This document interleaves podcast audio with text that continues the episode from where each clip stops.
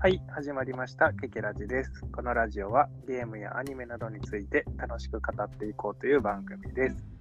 ということで、本日話すのは、明日から3連休でウキウキの KK と、はい、えー今日は二日酔いなので飲まないでおこうと朝思っていたのでだですがっていうたつきです。よろしくお願いしおます。願いします。キさんには休館日ってあるんですか？頑張る。週 6? 週 7? くらい飲んでるのって。数数えてないな。数えてない。はい、まあね、うん。いいいい年なんで、体には 気をつけてくださいね。出ます。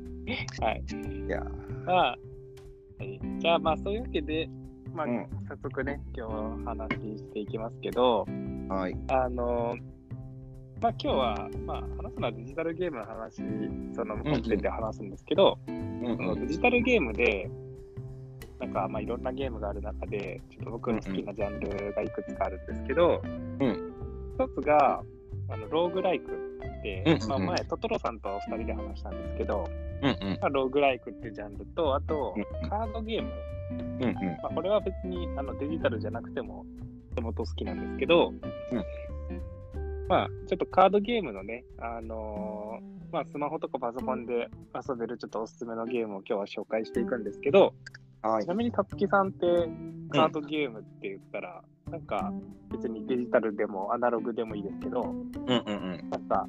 あそのボードゲーム、いわゆるあのドミニオンとかそういうの以外でなんかやったことあります？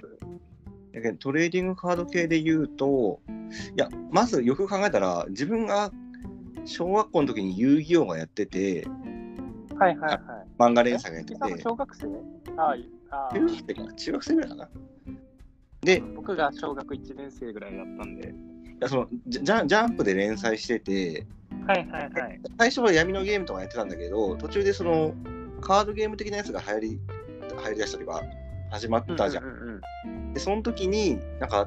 同級生の友達から、あの遊戯王のカードゲームの元め元ネタ元ネタになったやつがう天神で売ってるから、なんか、1パック買うって言って、買う買うって言って、えっ、と、マジックギャザリングを買ってたんだけど、はいはいはい。で当時何にも知らない子供中学生同士が説明書を あのこれどういうことどういうことって言いながらどうもこうなんじゃないかって言ってやってたのがまず最初にあるのはいはいはい。と、でその後、えー、とリーフっていう、まあ、あのいわゆるギャルゲーというか美少女ゲーム会社がそのそこが出してる「雫傷跡トゥーハート」ホワイトアルバム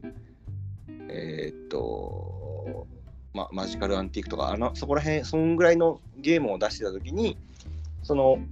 美少女ゲームのキャラクターをキャラクターカードにしてなんか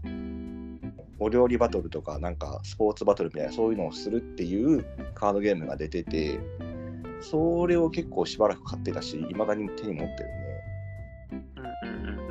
うん。あ、今も持ってるんですか？うん今もある。あのカードファイルがあるので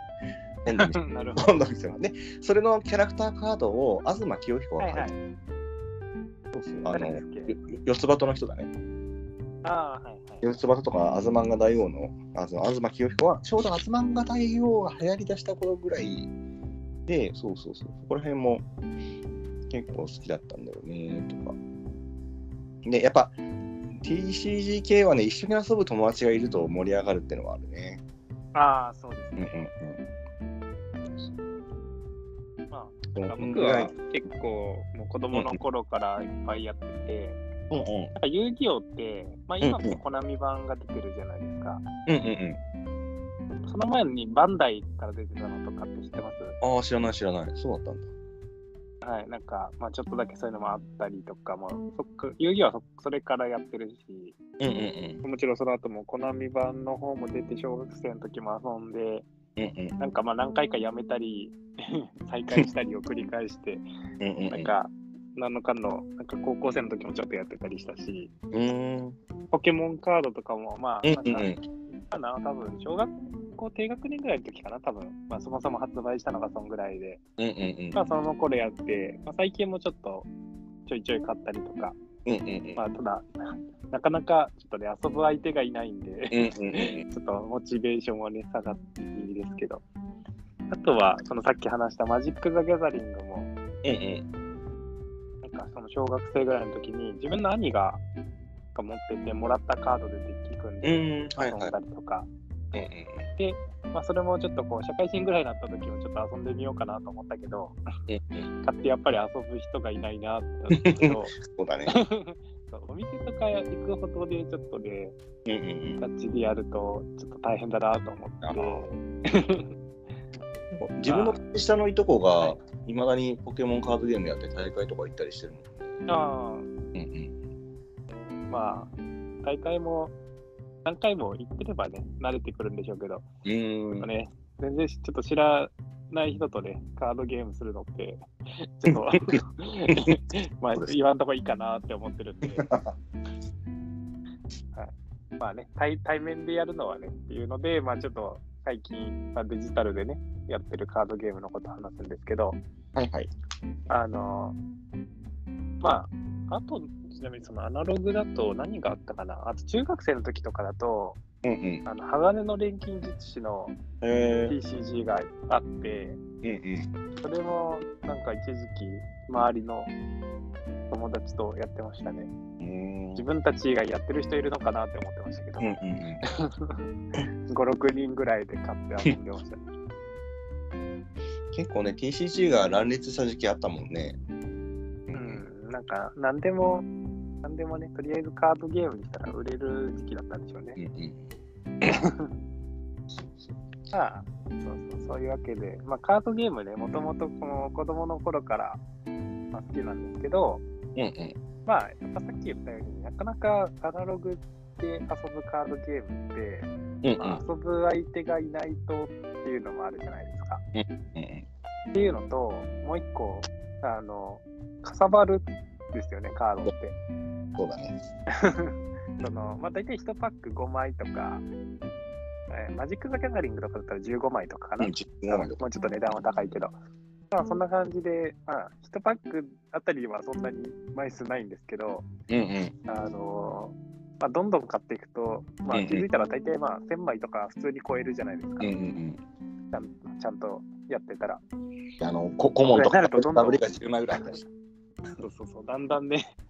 あの置く場所にも困り、うんうん。まあね、カカードって結構重いですからね、ボードゲーマーは別にあの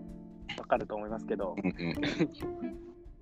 まあ重いんで、やっぱね、置く場所にも困るっていうのもあって、まあデジタルでのカードゲームって最近まあいろいろ出てるんですけど、うんうん。まあようやくここで、あのちょっと今日話したい話ですけど、まあ最近、まあ、やってるのが、あのうんハースストーンっていう、まあ、スマホとかでできる、まあ、うデジタルカードゲームがあるんで、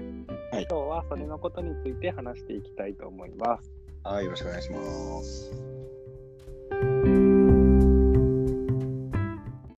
はい、ということで、まあ、今日話していくのはハースストーンなんですけど、うんまあ、これ、最近ハマったっていういうよりかは、これは、はリリース日自体は2014年3月11日らしいんですよね、今調べたら。あはいはい。詳しいと思った多ら。はい。分、そう思い出すと、うん多分、多分このリリースした月ぐらい、多分なんかその時ぐらいから多分やってると思うんですよ。うーん。なんで、で、まあ、もともとこの時は、あの、日本語版出てなかったんで、うんまあ、頑張って、へえ。あのまあ、大体カードムって始まったばっかって、あんまり長い文章ないんですよ。ああ、そうね。はいはいあの大体あの似たような効果ばっかなんで、あうんのキーワード能力ってわかります？うん。わかんないです。マジック・ザ・ギャザリングで言うと、飛行とか速攻とかあるじゃないですか。うんうんうんうん。なるほどなまあ。そういう感じでハースストーンもあるんですよね。うんうんうん。なんで、まあそこら辺のを覚えれば、まああとは、まあ、ちょっと文章長いやつは、あの、ウィキとかで調べて頑張ってやってたんですけど、うんうん。まあそれも多分、その後1年ぐらいしたら多分日本語版が出てっていう感じで、あまあ、1年もしないうちに出たのかな？どうなんだろう？ちょっとわかんないけど、うんうん、まあそんな感じで、まあ、日本語版出て、なんでもう今、8年半ぐらいになるのかな？あ2年半に、あまあ、ギリにならないぐらいか。もうすぐ8年半ぐらい。うんうん。っていう、まあ、結構歴史がある、まあ、デジタルカードゲームで、まあ、多分このハースストーンが人気だから、うんまあ、その日本だとシャドウシャドーバースとか、うんうん。まあ人気ですけど、うんそうそう、そういう他のデジタルカードゲームとかは、多分ハースストーンを参考にしたというか、うんうんまあ、そんな感じで、まあ結構デジタルカードゲームの元祖みたいな、まあ、ゲームなんですよね、ハースストーンが。うん。なるほど。なんで、まあ結構その、まあ、さっき言ったようにリリース当初、ちょっと、あ、あの、デジタルでこんな面白いカードゲームがあるんだなってなって、うんまあ、途中何回か、あの、まあいいかなと思って飽きて、また再開してをうん、多分何回か繰り返して、多分今4回目ぐらいのハー。ススストーンマイブームが 2年に1回ぐらい来るね、ハースストーンブームが来てるんですけど、うん。あの、まあ、あの、どんなゲームかっていうと、まあ、うん30枚のデッキを作るんですけど、うんなんですかね、その、ヒーローが、まあ、何人かいるんですよね。まあ、これ、シャドーバースとかも一緒なんですけど、うんヒーローを選んで、まあ、ヒーローごとに使えるカードプールが違うみたいな。うん。まあ、共通のカードもあったり。なんで、まあ、いろいろ、なんですかね、あの、まあこん、いろんなヒーローを使っ使ったらいろんな楽しみができるというか、うん。まあ、もちろんあのその時々によってこのヒーロー強い弱いとかはありますけど、うんうんうんまあ、そんな感じで、まあ、ヒーローごとな楽しさもありますし、あと、なんかデジタルだからこそできるっていうカードが結構あるんですよね。うんうんうん。あの例えばなんかランダムなコスト2のミニオンを召喚するとか、うん。まあリアルだと無理じゃないですか、ランダムだって。うんうんうん。まあ、ダイズ振るとかコイン投げるとかはできるけど、うんうん本当にその、例えばそのコスト2のランダムなミニオン召喚するとかだったら、まあ、その、なんですかね、その今あるカードプールに例えば50種類ぐらいいるとしたら、うんうん50種類からランダムで選ばれたのが出るとか、うん。まあそんな感じだし、うんまあ、デッキになんか、デッキをランダムなミニオンに変えるとかもあるし、うんまあそんな感じの、なんかデジタルだからこそできるみたいなギミックとかも、あるカードとかもどんどん増えてるんで、うんうん。なんですかね。まあもちろんアナログのカードゲームって結構やっぱ好きなんですけど、うんうん。デジタルだからこそできるっていうのがあって、まあ、なんか普段あんまりデジタルカードゲームってあんましないなっていう人とかも、ね、あのやったこと、まあ、ない人どうなのかな、カードゲーム好きな人は 何かしらやってるかもしれないけど。まあ、そういうね、デジタルだからこその良さもあるかなって思いますね。で、まあ、大体ね、ルールは、そのシャドーバースとか、まあ、カードゲーム好きな人とかはやったことあると思うんで、まあ、ただ30枚デッキ作って相手のライフゼロにしたら勝ちですよみたいな、はいはい。よくあるルールなんですけど、うんうんあと、あの、まあ、ただカードゲームって、まあ、カードを持ってないと、あの、やっぱ強くならないというか、勝てないみたいなのあるじゃないですか。うんうんうん。デッキ組むのに。なんで、まあ、課金が必要なんじゃないかなってなるんですけど、うんうんうん。まあ、結構いろんなモードがあって、うんまあ、その中でもおすすめのモードが、うんその、まあ、なんていうんですかね、普通の、その、デッキ組んで戦う以外にも2つぐらいあって、まあ、実際はもっといっぱいあるんですけど、特におすすめなのが2つあって、うん1つが、なんかその、なんていうんですかね、えっと、カード、ラン、とデッキを即席で組んで戦うみたいなモードがあるんですよね。うんうんうん。あの、リアルだと、マジック・ザ・ギャザリングでシールド戦とかドラフト戦とか知ってます？ドラフトはなんとなくわかるけど。あの、まあ、シールド戦っていうのは、あ例えば3何パックかな？何 ?6 パック開けて、そのカードだけで戦うみたいな。ああ、はいはいはい。っていうシールド戦とか、あとドラフト戦っていうのは、うんうんうん。あの、まあ、3パック、1パック開けて、カード1枚取ったら、右隣の人に渡しますっていうのを、まあ、1パック15枚あるから、まあ、うん1パック分やって、で、また2パック目開けて同じことやってを3パック分やって、で、それそれでデッキ組んでやるとか、そんな感じのその組んでやるっていうのから多分ヒントを得てるのかなと思うんですけど、うんうん。あの、ハースストーンの場合は、まあ、最初にヒーロー、あの、まあ、3択で出て出てくるんで、3択のうちどれか、まあ、1人のヒーローを選んだら、うん。その後ずっと、その、カードが 3, 種3枚出てくるんですよね。うんうんで、3枚のうちどれをデッキに組むかっていうのを30回やったら30枚のデッキ組めるんで、うん。うんうん。なるまあデッキ組んだら、それで何回勝てるかみたいなので、なんか3回負けるか12勝したら終わりだったかな っ。ていうのがあって、うんうん。多分さ4勝ぐらいできると、その、まあ一応それやるのに、そのゲーム内通貨がいるんですよ。うんうんうん。なんですけど、確か多分4勝、5勝、ちょっとそは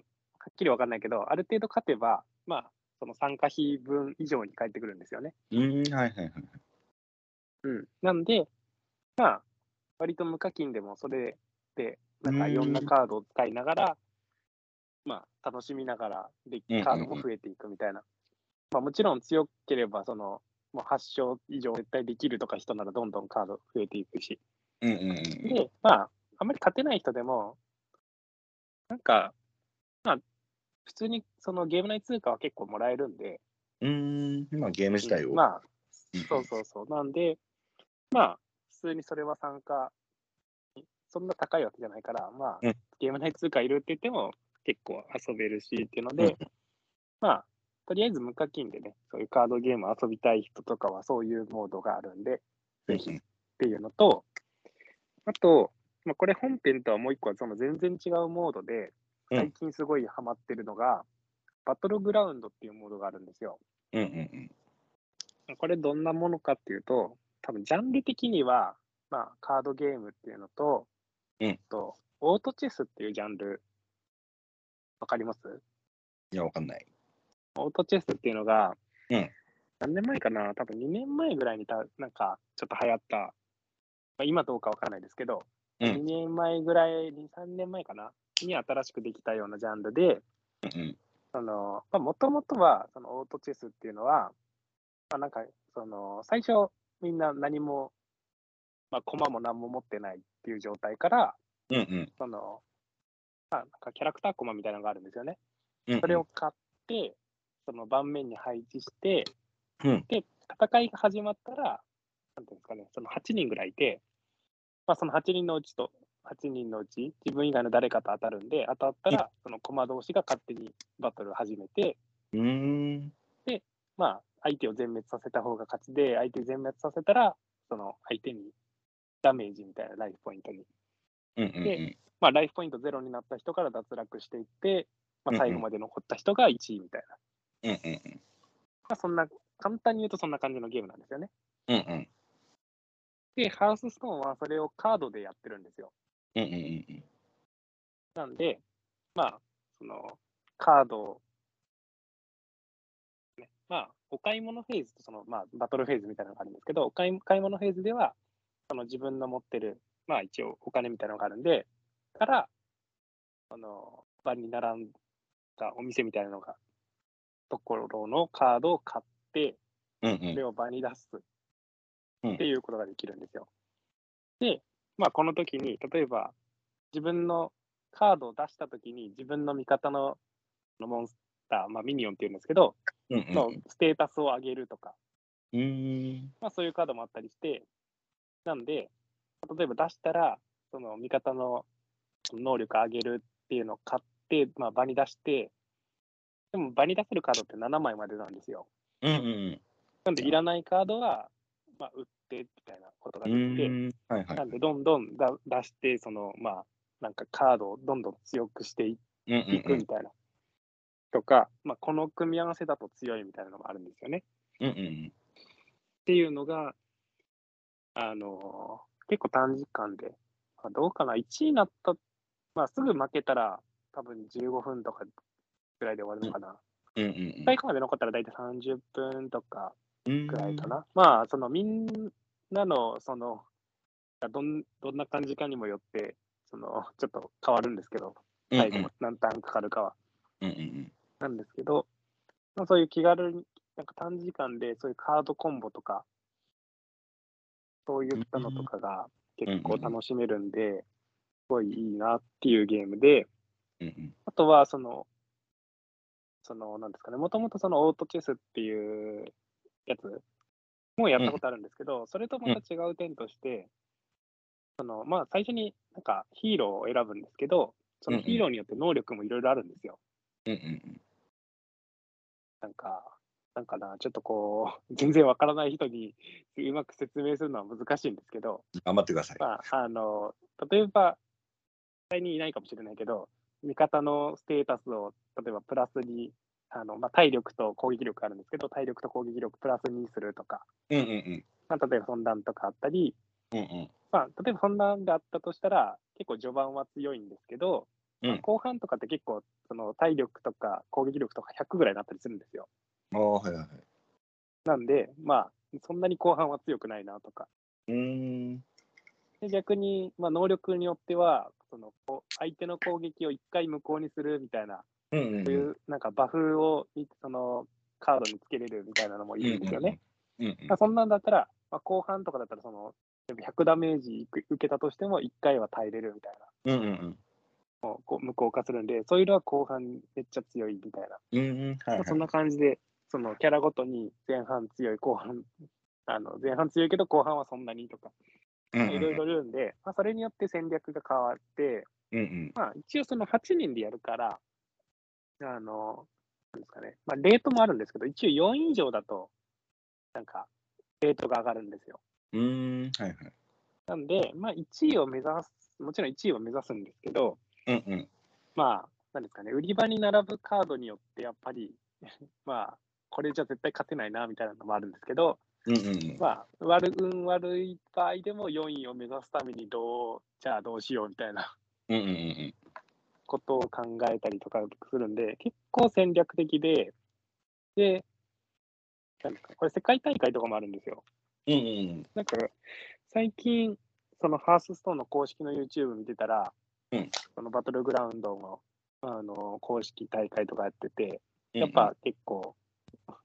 あの、ガチな人はすごいなと思いながら、えー、はいあのやっぱ始めたばっかだと、ちょっと運ゲー感強いかなってなるんですけど、うんうん。あのまあ、例えば同じカードとかが3枚買うと、そのゴールドカードみたいになって強くなるんですよ。うんうん。まあ、それもでも運が良くないと、まあ、その揃うこ揃うとかなかなか難しいしって感じなんですけど、やっぱ上手い人は、ちゃんと、なんですかね、その時にちゃんと売り場に並んだカードをうまくうんうん。はいはい。応用して組み合わせて作るというか、うんうん。そうそうまあ、あとは結構戦略的なのが、一応その、まあ、カード買うのには、どのカードでも3コイン必要なんですよね。うんうんうん。で、あ大体あの、なんかその持ってるコインが、最短、ゲーム開始時はその最初のターン3コインもらえて、うんうん。次のターンだと4コインで、でうんうんその次5コインでっていうのが、やっぱり10コインになったら、あとはずっと10コインみたいな感じなんですけど、うんうん。なんで、で、カード買うとか3コイン必要で、でもし、その売り場に気に入るカードがなかったら、入れ替えるとかも1コイン使ったらできますよとか。なんですけど、なんで、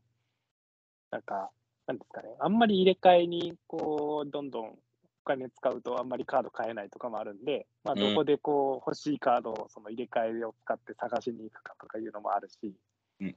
あとは、その、坂その売り場のランクが6みたいな、1から6まであるんですよ。うんうん。で、最初はその売り場のランクが1なんですよね。うんうんうん。で、それもその、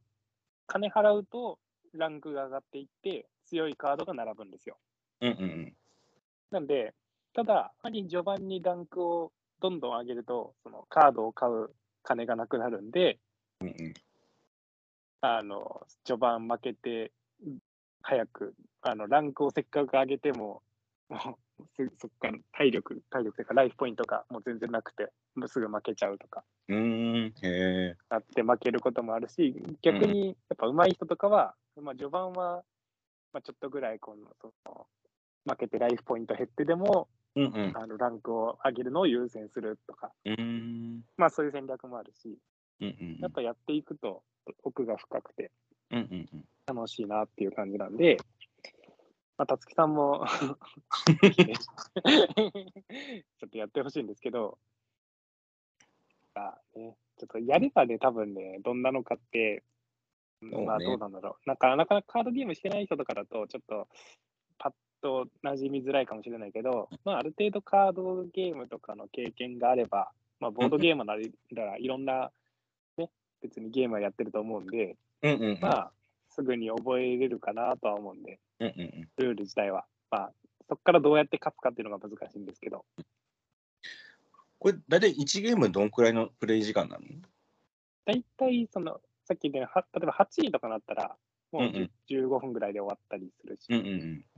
1位ぐらいになると30分ぐらいかな。ああ。ええまあ、あの、引き分けばっか、一応その、なんていうんですかね、相手にどんぐらいダメージ与えるかっていうのが、そのお互いの、まあ、その7枚出したカードが殴り合うんですけど、うんうん。その最後、勝った方の残ったミニオンの、まあ、ランクに応じてダメージが決まるんですよ。なんで、なんかいっぱい、えっと初期ライフポイントが、まあ、大体、ちょっとヒーローによって前後はするんですけど、うんうん。まあ、40ぐらいなんですよね。うんうんうん。大体1回勝つと、まあ、後半とかはもう1回勝つだけで20ダメージぐらい与える場合もあるんですよ。圧勝すると。うんうんうん。なんで、引き分けだとお互いにダメージ全然与えないし、みたいなのあるんで、うんうんうん。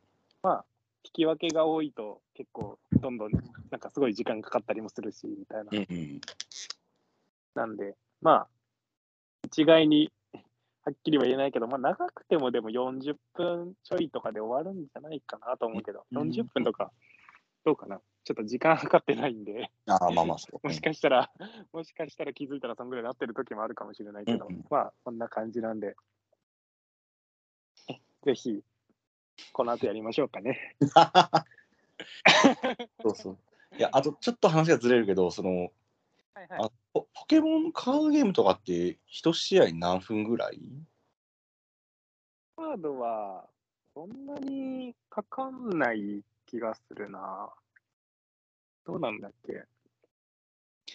そだって、の、うんうん。はいはいはい。その、その、はさっき言ってた、その、初めて、あのーはいはい。マジック・ザ・ギャザリングやった時とか、ルールもちょっと合ってるのかどうかわかんないけど、一試合に2、3時間ぐらいかかってて、それはかかりすぎですね。2、3, 2 3時間なんか1時間以上はかかってたかな、少なくとも1時間はかかってた。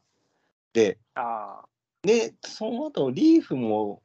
リーフファイトもね、多分そんぐらいかかってたんだけど、で、なんか、うんうんうんその仲間内で、いや、なんか実際大会とか出てる人って、めっちゃ早いらしいよっていう話を聞いて、だからその、その場、自分がやっていたゆ交友関係の中でのプレーは、すげえ長考プレーが当たり前みたいな感じだったのね。はいはいはいはい。ね、だから、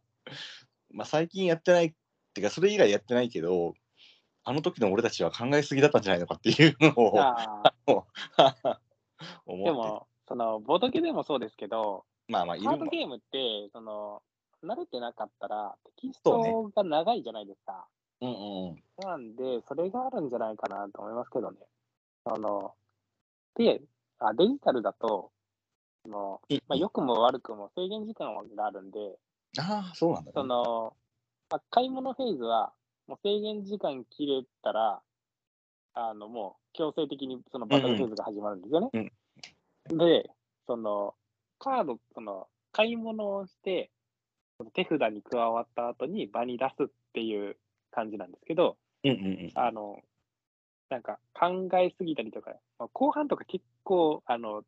買って場に出して売ってっていうのをめっちゃ繰り返すんですよ。うんうんで、なんか、あの、カードによっては、その、コインが増えるんですよね。ああはいはいはいその、なんで、買っても買ってもコインなくならない場合もあるんですよ。うんうんうんなんで、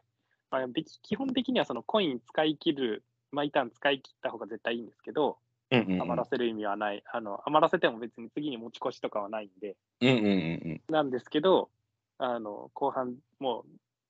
全然時間足りなくて、その、最後、おいいいの来たって思って買おうとしたら、あ、時間切れで買えないとか、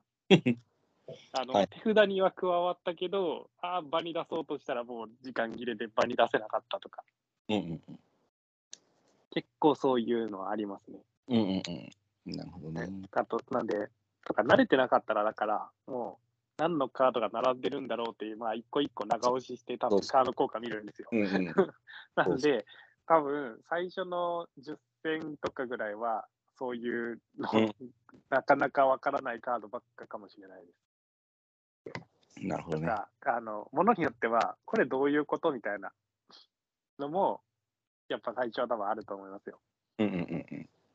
自分がその、結構自分は慣れてますけど、うんカードとかは。慣れてても、あ、これそういうこともできるんだみたいなことも。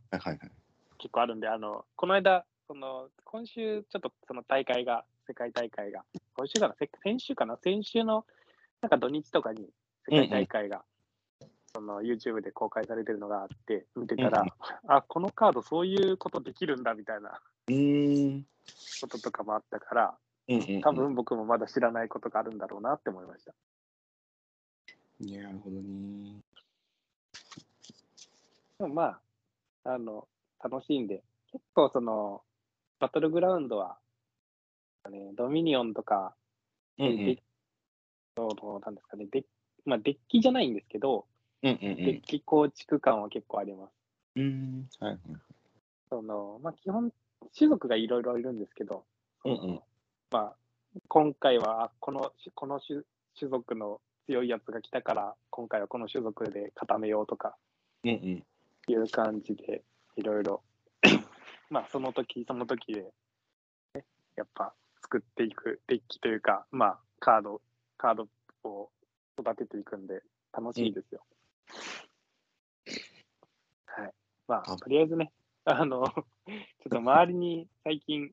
あんまりこう、一応一緒に何人まで一緒に遊べるかわかんないんですけど、うんうん。まあ、例えば8人でやるんですけど、まあうんうん。、その、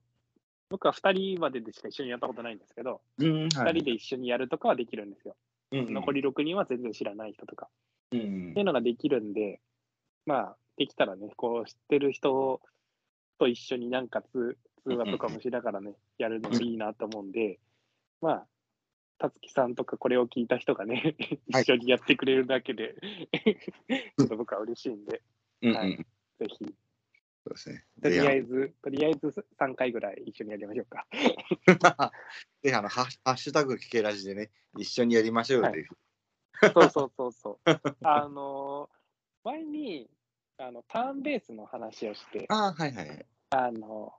ボードゲームアリーナで、あうんうんの、ね、一緒に遊ぶ方いたらぜひって言ったんですけどね、うんうん。あんまり、あんまりというか、ね、あでも、あの、その、聞いてくれてる人で知り合いじゃない人と今一緒にこう、ターンベースで遊んだりはしてますけど、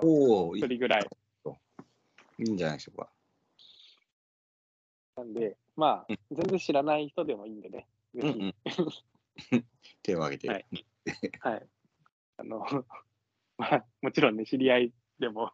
うんうんうんはい、一緒に遊ぶ方がいればいいなって思うということで、まあ、30分ぐらい、はい。ね、話したんで、うんうん。まあ、あの、やっぱね、最初は全然わかんないことが多いと思うんで、うんうん。まあ、もし気になってやってみて、あ、ちょっと面白いけどよくわからないなっていう人とかいたらね、一緒にやるときとかにいろいろ。あのアドバイス的な。こともできると思うんで、はい。うんということで、はい、よろしくお願いします。はーい。はい、じゃあ、まあ、いつも通りね、ここら辺で終わ終わるということで、はい。い、締めていきます。はい。はい、ということで、まあ、今日はハースストーンというアプリを紹介をしました。まあ、あのー今紹介したモード以外にもいくつかモードがあるんで、まあ、カードゲームが好きな人は特に、とか、まあ、カードゲームあんまりしないけど、あのデッキ構築とかね、あのまあ、一応ボードゲームラジオなんで、そのなんですかね、ドミニオンとか、いろいろそういうデッキ構築が好きな人とかも、一回ちょっと遊んでみてほしいなと思います。ということで、今週も最後まで聞いていただきありがとうございます。まあ感想とあれば、ハッシュタグひらがなで聞けラジで、あの、つぶやいてください。さ、ようなら。さよなら。